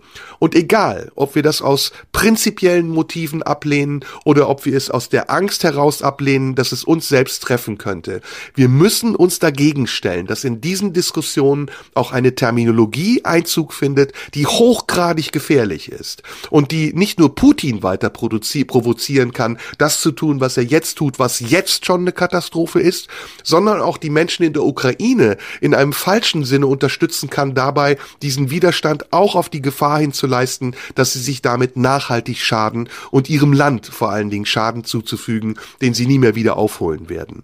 Und das ist etwas, was ich mir wünsche und ich hoffe, das kann ich dir genauso vermitteln wie den Menschen, die diesen Podcast hören werden, dass wir da zurückkehren zu einer, diesen Begriff verwenden wir hier gerne, rationalen Vernunft und keiner emotionalen Affekthaltung, in der wir irgendetwas fordern, was möglichst viele andere Leute mit einem dazu passenden Hashtag gemeinsam mit uns fordern. Das kann ich nur noch übertreffen, indem ich dir sage, wo Gorbatschow herkommt. Bitte. Weil dazu gibt es ja nicht, nicht mehr zu sagen, als das, was du jetzt eben gesagt hast. So, bevor wir das nächste Woche wieder äh, korrigieren müssen. Ähm, also, Gorbatschow ist der Sohn eines russischen Vaters und einer ukrainischen Mutter und geboren im Nordkaukasus.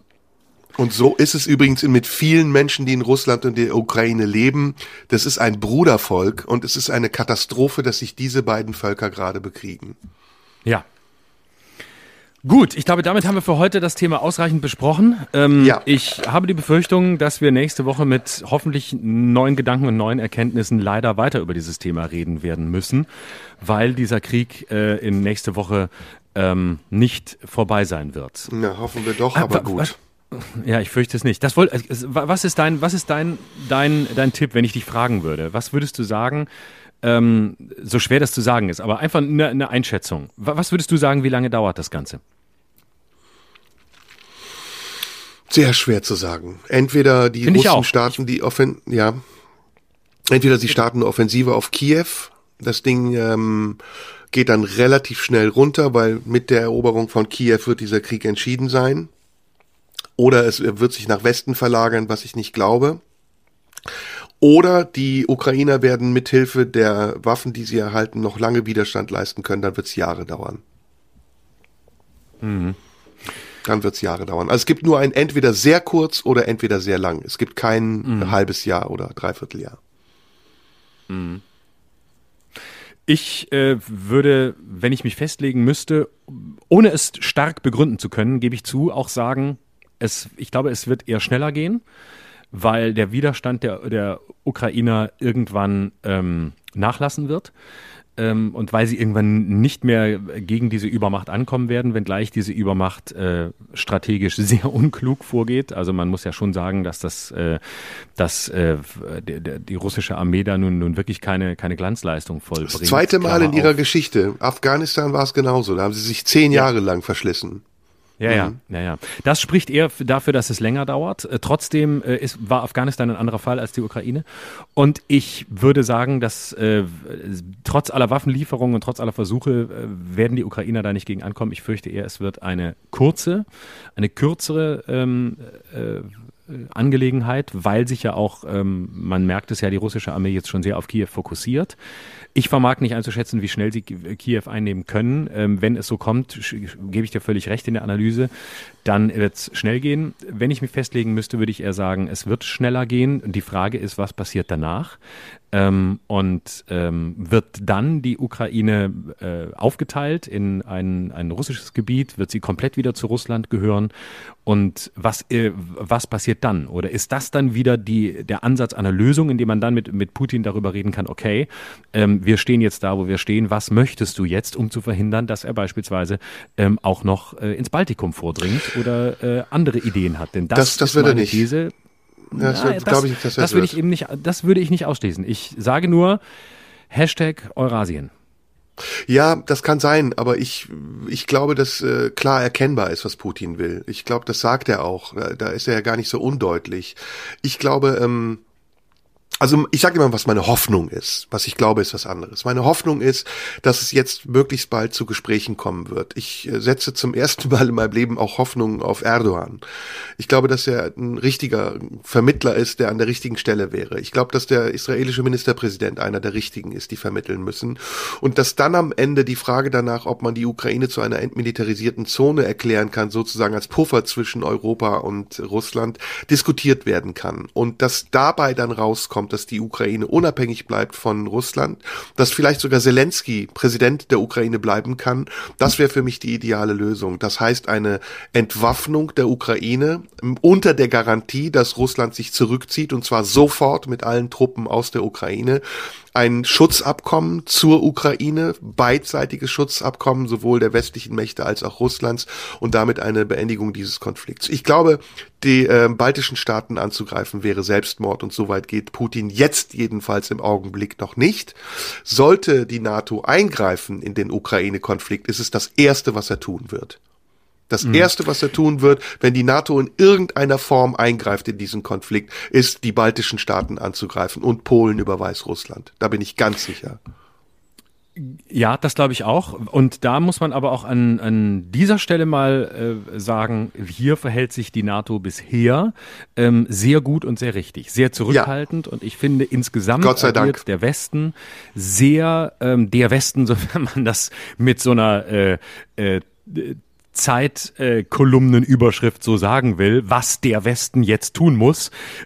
also im Moment habe ich den Eindruck, der Westen agiert sehr rational, agiert sehr zurückhaltend, agiert sehr vorsichtig und ähm, fährt im besten Sinn des Worts äh, auf Sicht und äh, agiert überaus reflektiert. Und, ähm, Was mich wundert, ist, dass China sich raushält. Das wundert mich ja, total, weil China ja, hätte also, die große Chance, als Vermittler aufzutreten.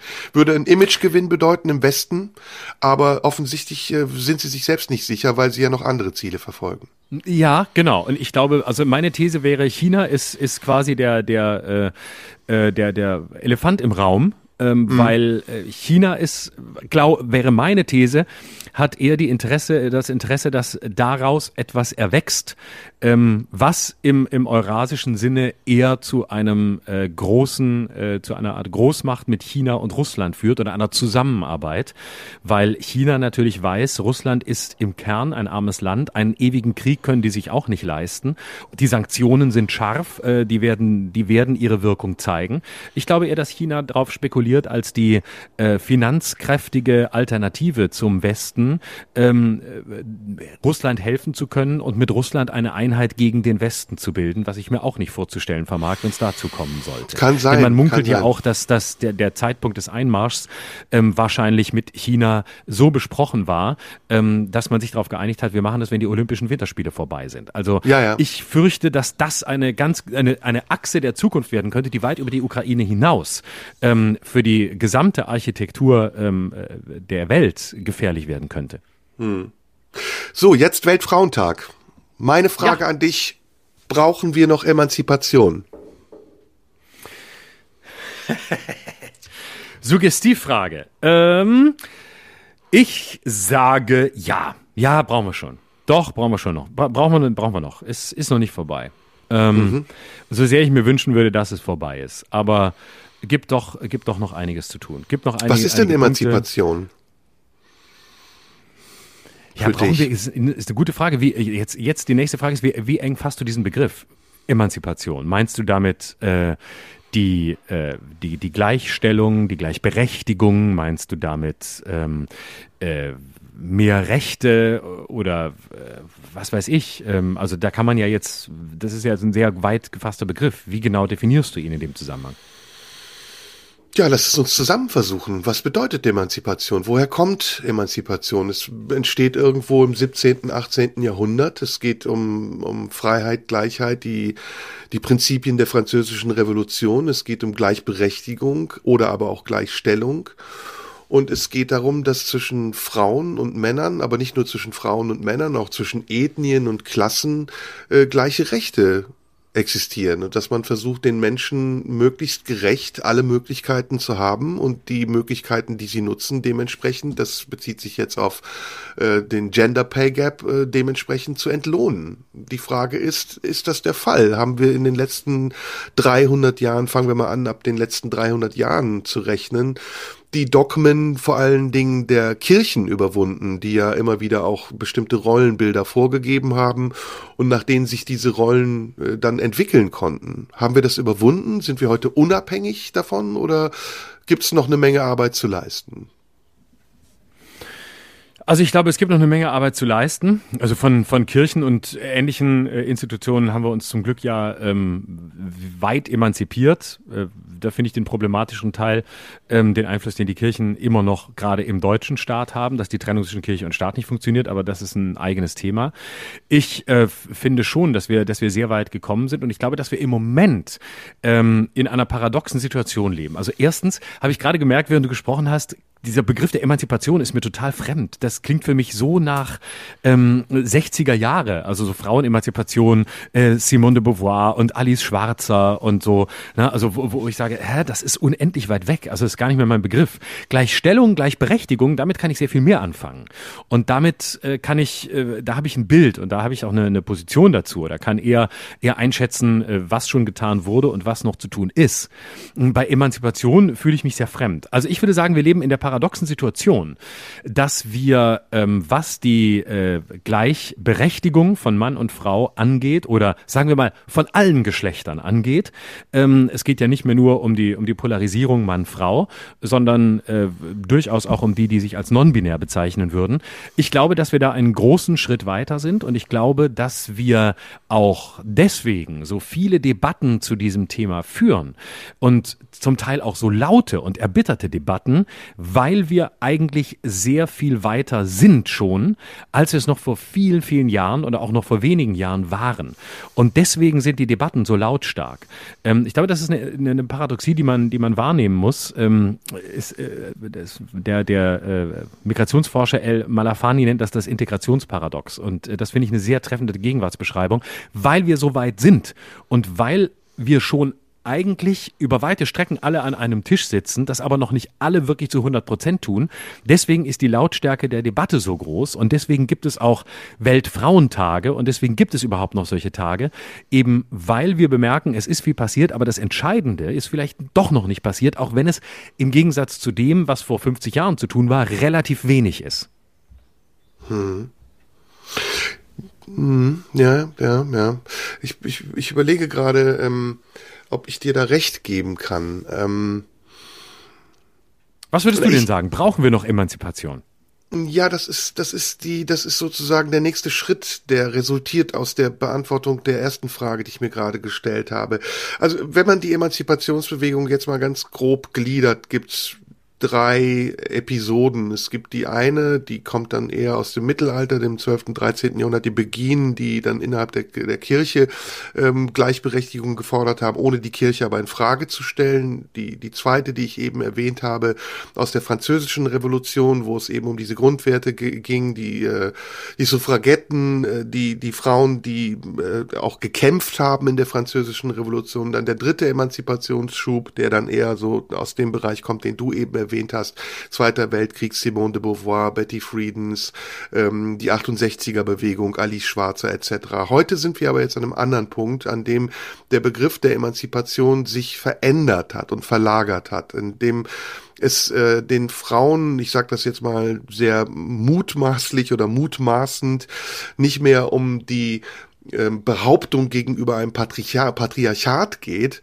oder äh, patriarchalische Strukturen, die es zweifelsohne ja immer noch gibt, vor allem in der Kirche, sondern ähm, eher auch um eine Definition ihrer ureigenen Frauenrolle. Also was bedeutet es, Frau zu sein, ohne sich dabei daran zu messen, ob man Frau sein kann im Vergleich zum Mann sein. Was, was mal simpel gesagt, lange Jahre in der Emanzipation eine größere Rolle spielte, als es heute spielt. Und da sind wir, glaube ich, noch ganz, ganz, ganz weit am Anfang. Das, der Begriff Frau sein ist meiner Meinung nach sehr undefiniert, weil er sehr vielfältig ist, weil es eben nicht nur eine Frau, sondern Milliarden von Frauen gibt und weil jede Frau für sich zwar unter ähnlichen Vorbedingungen vielleicht lebt, erzogen wird, in traditionellen Strukturen steckt, aber natürlich für sich individuell entscheidet, wie sie damit umgeht. Ob sie zum einen sich dem, ich in Anführungsstrichen, fügt oder ob sie dagegen in Anführungsstrichen aufbegehrt, ob sie es akzeptiert, ob sie es toleriert oder ob sie dagegen rebelliert rebelliert, ob es überhaupt notwendig ist, dagegen zu rebellieren oder nicht die Akzeptanz der Frau als, als Wesen, als, als, nicht nur als Rolle, sondern als gleichwertiges Wesen schon so weit fortgeschritten ist, dass man gar nicht mehr darum kämpfen muss. Das kann ich nicht beantworten. Ich kann nur sagen, in der Realität gibt es Unterschiede, die immer noch geprägt sind dadurch, dass wir in einem patriarchalischen System leben. Der Gender Pay Gap ist nicht erfunden. Frauen werden immer noch in gleichen Positionen schlechter bezahlt als Männer. Äh, und auch die, die Honorierung sonstiger Leistungen von Frauen, nicht nur die Entlohnung, sondern auch die gesellschaftliche Honorierung von dem, was Frauen tun, ist viel, viel geringer als das, was Männer bekommen für das, was sie tun. Abgesehen davon, dass Frauen bestimmte Dinge tun, die selbstverständlich zu sein scheinen, obwohl es gar nicht so ist. Also Kinder zu erziehen zum Beispiel. Das wird ja gemeinhin immer den Frauen zugetan und man tut so, als wäre das eine Leistung, die die Frauen einfach ganz natürlich zu erbringen haben. Aber es ist eine immense Arbeitsleistung, die sie dort bringen und die in den seltensten Fällen so honoriert wird, dass sie gleichwertig sich ähm, anfühlt, wie das, was Männer zum Beispiel auch machen. Insofern mhm ich bin da nicht ganz sicher. Ich kann nur kritisch sagen, dass ich glaube, dass die jetzige Generation der Frauen, die sich für emanzipiert erklärt, an Fronten agiert, die ihnen eigentlich nicht viel bringen. Also ne, nehmen wir mal äh, die Gender-Diskussion, über überhaupt das Diskutieren über über Gendern, über Sprachgebrauch, über über symbolische Dinge, die etwas damit zu tun zu haben scheinen, dass man sich darüber versucht, eine Anerkennung oder eine Gleichwertigkeit zu bringen. Ich habe das Gefühl, dass gerade diese Diskussionen sogar in der jüngeren Vergangenheit dazu geführt haben, dass die Gräben tiefer geworden sind und dass sich die Geschlechter nicht angenähert haben, sondern dass sie sich dadurch sogar weiter voneinander entfernen, aufgrund irgendeiner seltsamen Trotzreaktion. Ich verstehe diese Trotzreaktion ehrlich gesagt auch nicht, weil es mir total egal ist, ob ich nun ähm, in oder nicht in hinten anfüge, aber ich tue es natürlich gerne, wenn jemand sich dadurch mehr respektiert fühlt. Ich ändere auch gerne meinen Sprachgebrauch, wenn sich jemand dadurch diskriminiert fühlt, dass ich es vorher anders gesagt habe. Aber ich glaube nicht, dass das der entscheidende Punkt ist, um das Zusammenleben zwischen Mann und Frau zu verändern und schon gar nicht, um es zu verbessern, sondern ich glaube, es erreicht das Gegenteil. Insofern ist meine finale Antwort, ich glaube, wir unterliegen im Augenblick in der Emanzipationsfrage einigen gewaltigen Irrtümern. Also was das Gendern angeht, kann ich dir über weite Strecken zustimmen. Ich äh, bin da völlig unideologisch. Ich bin überhaupt kein Gender-Gegner. Ich bin auch kein Befürworter. Ich habe äh, für mich die Entscheidung getroffen, dass ich äh, nicht gendere, in meinen Büchern nicht. Wir tun es auch hier nicht. Und zwar nicht, weil ich da militant bin oder da prinzipiell was dagegen habe, sondern aus anderen Gründen, weil mir äh, schlicht die, die Grundlage derer, die das Gendern befürworten, argumentativ und auch wissenschaftlich zu dünn ist. Eigenes Thema, können wir ein andermal drüber diskutieren. Aber ähm, ich habe da auch prinzipiell nichts dagegen und ich finde es auch in vielen Zusammenhängen richtig. Wenn man, was weiß ich, in einem Unternehmen eine Stelle ausschreibt, natürlich schreibt man dann liebe ähm, Mitarbeitende oder ähm, wir suchen äh, einen Mitarbeiter MWD oder einen Mitarbeiter am besten Doppelpunkt und nicht Stern in, finde ich da total richtig, wenn man eine Gruppe anschreibt, von der man auch gar nicht weiß, ähm, wie die sexuellen Identitäten dieser Gruppe sind. Alles richtig, kann ich total mit leben. Trotzdem glaube ich, dass diese ganzen Sprachdebatten ähm, ein bisschen auch, nicht nur, aber ein bisschen auch Scheingefäß Gleichgeschlechtliche sind. Und äh, dass Sie Genau. eigentlich meine These bestätigen, äh, es ist schon sehr viel erreicht, aber das, was noch nicht erreicht ist, ist gar nicht mehr so viel.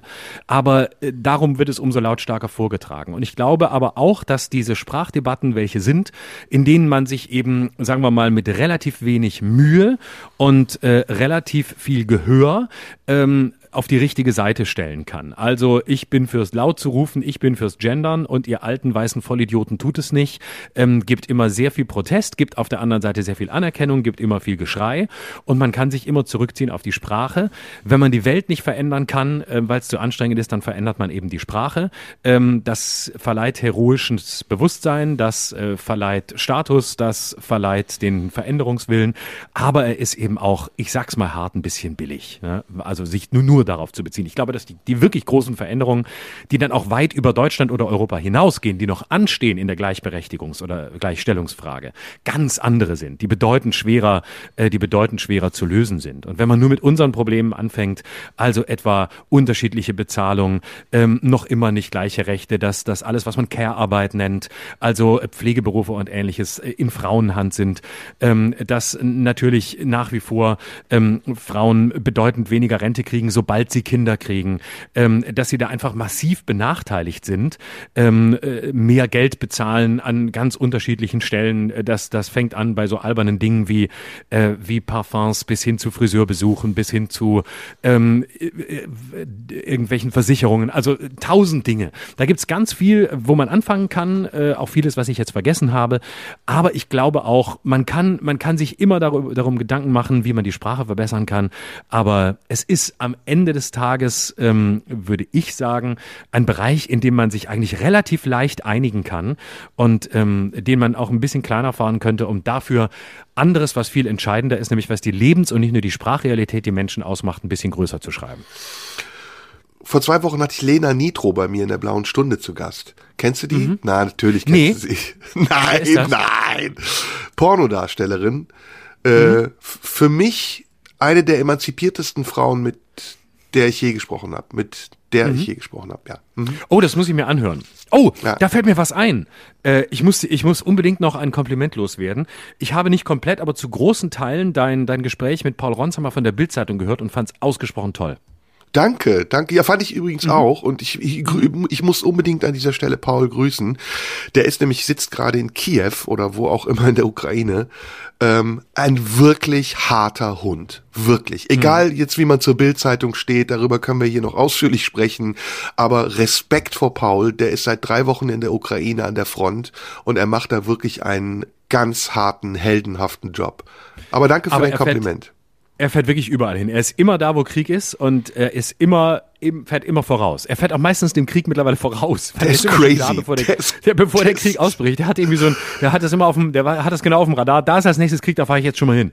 Damit ich dann Ja. da bin, wenn es losgeht. Und dann ver, ver, bu- bunkert er sich da ein und äh, äh, kauft schon mal irgendwie äh, ein paar Lebensmittel ein und Toilettenpapier und so, Ja. damit es dann, wenn es losgeht, damit er dann Mr. vorbereitet ist. Furchtlos. Ich muss dir jetzt Ja. auch ein Kompliment machen, dann sind wir aber auch durch mit Komplimenten. Ähm, der Anfang deiner letzten Show, die Rede, habe ich geguckt, richtig gut. Habe ich auch geliked, hast du sicher gesehen. Oh, äh, danke. Ganz großartig. Die, die, die Schlusspassage ganz, ganz, ganz großartig. On point, super gesagt, ohne Pathos, weil im Moment hält ja jeder so eine Rede vor seiner Show. Und ähm, bei dir klang es total glaubwürdig und ich hatte auch das Gefühl, dass du echt äh, emotional warst.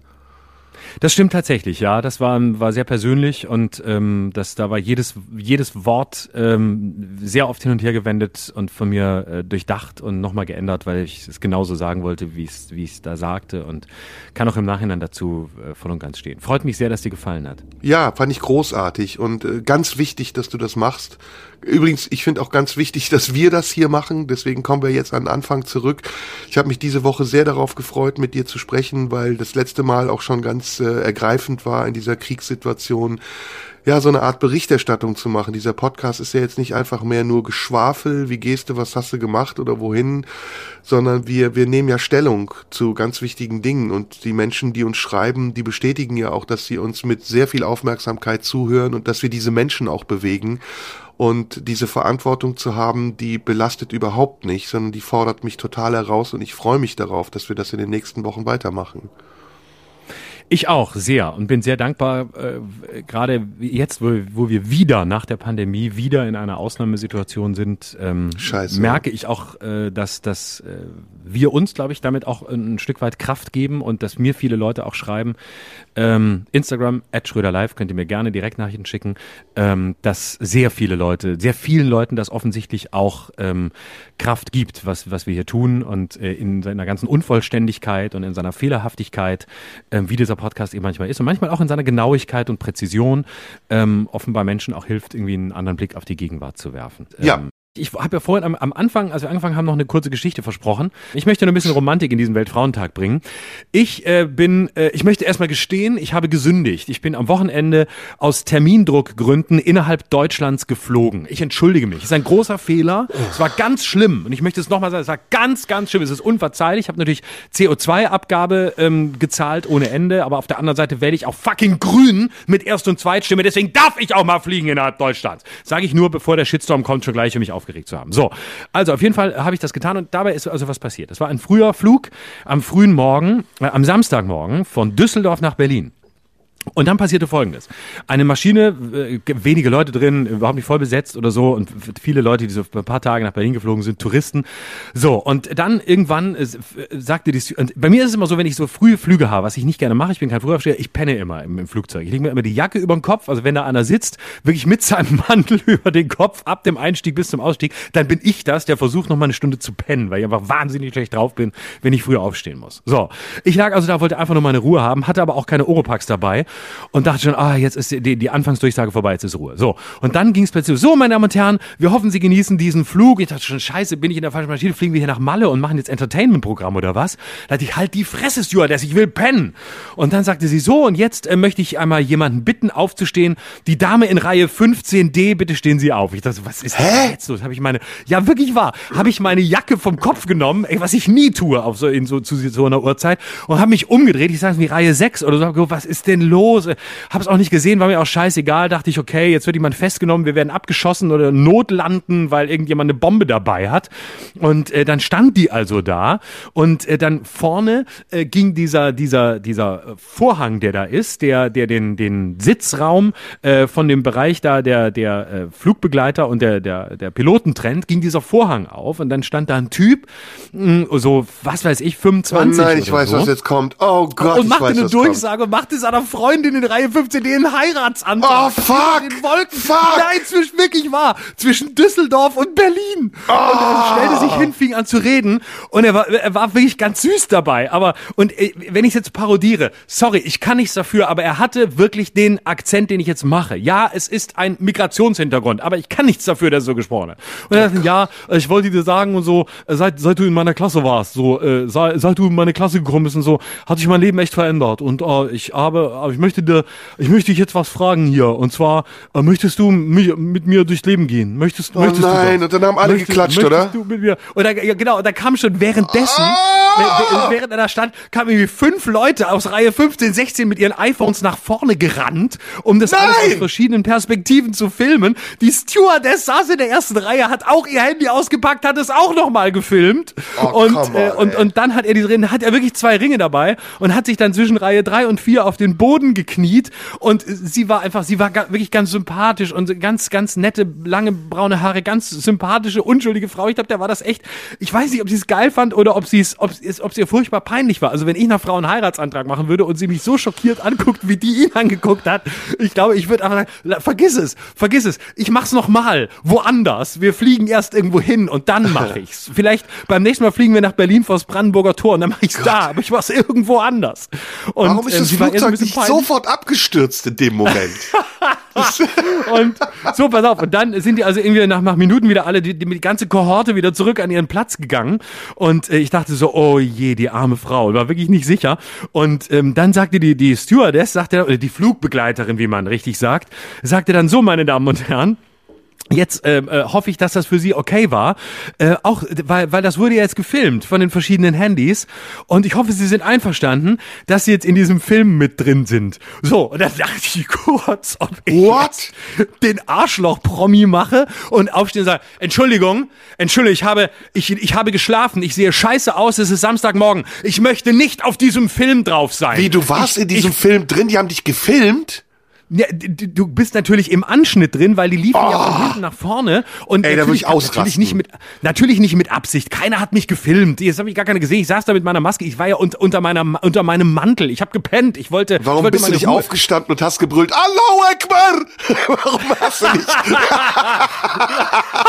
warum hast du nicht, Allahu Akbar? Dann wäre die Feier sofort beendet und alle hätten sich angeschnallt. Ich hätt's gemacht. Ich hätt's gemacht. Aber du hättest es gemacht, dir hätte man es auch geglaubt, Mann. Mir hätte doch keiner geglaubt. Mir hätte doch keine Sau geglaubt. Steht so ein deutscher Comedian auf, äh, völlig verpennt, hinter unter seiner Matte und ruft Allahu Akbar!